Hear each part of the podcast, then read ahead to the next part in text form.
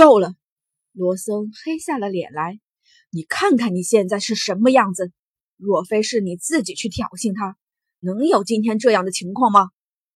爹，你在为那个贱人说话！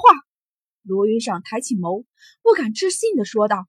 那张原先还有几分姿色的脸上，此刻满是狰狞。赏儿，我跟你说过多少遍了，不要任性，不要任性！你看现在，罗僧叹，也怪他啊！若非因为云裳是家里最小的女儿，他也不会这么宠着她。而今性子竟是变得这般骄纵，做事全然不分场合。此刻的罗云裳却早已被妒恨冲昏了头脑，哪里还管罗僧说的话？只是一瞬的功夫，他安静了下来。罗云裳的眸中满是不甘，他恨呐！惊鸿那个贱人，今天不仅仅让他颜面失尽，更是断了他的经脉。今日之辱，他日他一定会讨回来的。眼见的罗云裳不再说话。罗僧只当他也是吸取了教训。你先待在家里，回头爹爹替你去找人来，替你接回经脉。真的可以恢复？罗云裳抬起头去问道。当然，罗生开口。这次的事情就当买个教训吧，以后做事记得长点心眼。罗云裳不甘地垂下了眼睑。好。你要知道了，知道就好。指着罗森离去，罗云裳这才抬起了头来，他的眸中一片杀意。小满，罗云裳骤然大呼：“小姐！”门外一个长相甚是清秀的侍女走入，准备纸笔替我写信。罗云裳咬着牙，最终说出了这几个字来。那被称作是小满的侍女身子微微一震。似乎是被罗云裳身上前所未有的杀意给吓住了，不敢怠慢，径直取来了纸笔，并按照罗云裳所说的，替他一字一句的写了下来。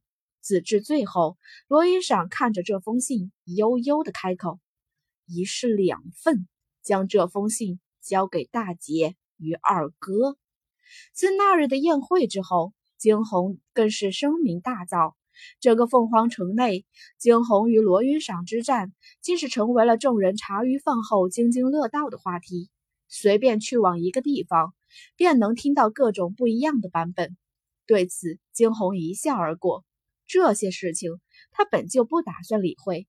倒是小晶跟小黄，在听到这些流言蜚语之后，甚是激动。哇塞，主人，你真是越来越火了！你想火？惊鸿眉头一挑。戏谑的扫过小金，是呀，小金顺口而出。惊鸿眸中一闪而逝的戏谑，下一掌，掌心处闪过一道白色的光芒。好啊，那我就让你大火特火。说罢，掌心处的光芒直直的朝向小金的尾巴射去。毫无防备的小金的尾巴被白光击中，下一刻，只听得小金的哀嚎声响起：“哦，主人，你竟然烧我的皮毛！”你不是想要火吗？惊鸿双手环胸，靠在一边，漫不经心地说道：“主人，你明明知道我要的不是这个。”小金欲哭无泪，他怎么不知道他家主人竟然有这么邪恶的一面？看着小金炸毛的样子，惊鸿不禁笑出了声。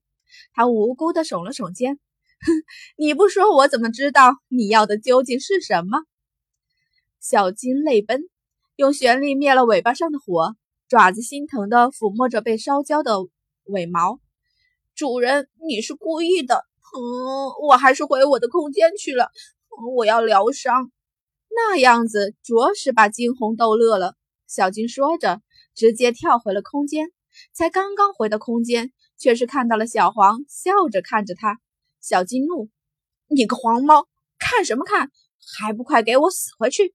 眼。不再多说些什么，只是那眸中的幸灾乐祸却是显而易见。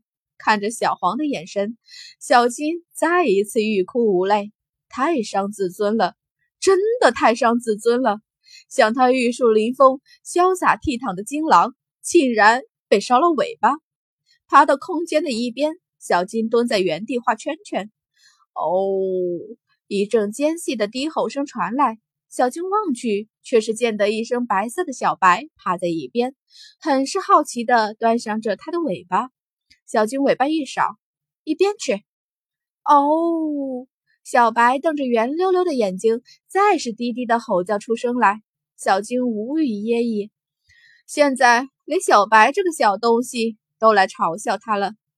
完了，他堂堂金狼的一世英名就这样被毁了。空间外。惊鸿心情大好，没想到跟小金他们偶尔开开玩笑，感觉竟然这么好。看到小金炸毛的样子，惊鸿的心底真的是爽极了。哟，徒儿，啥事这么开心啊？门外一阵带着笑意的声音传来，脸上的笑意微微散去，惊鸿恢复了惯有的冷意。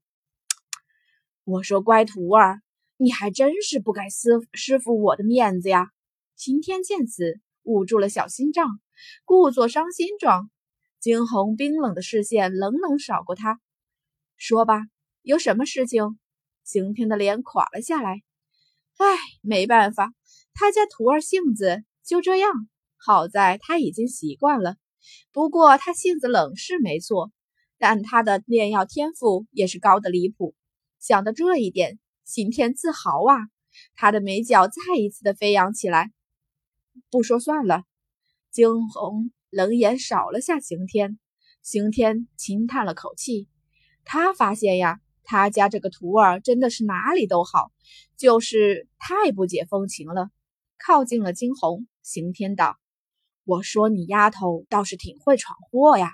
前些日子你伤了罗家的小姐，这不，罗家人在外面找我呢。”哦，惊鸿眉头轻挑。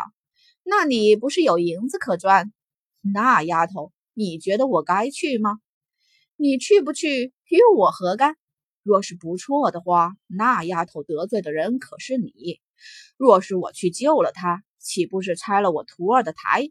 为师我才不会干这种有损我徒儿利益的事情。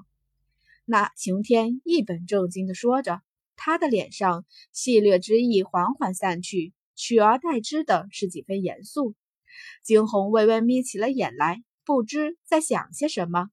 终于，他轻声开口：“先不急，等等再说。”说着，惊鸿抬起头去，瞥了眼刑天。反正刑天你行踪不定，他们找到你也不是个简单的事儿。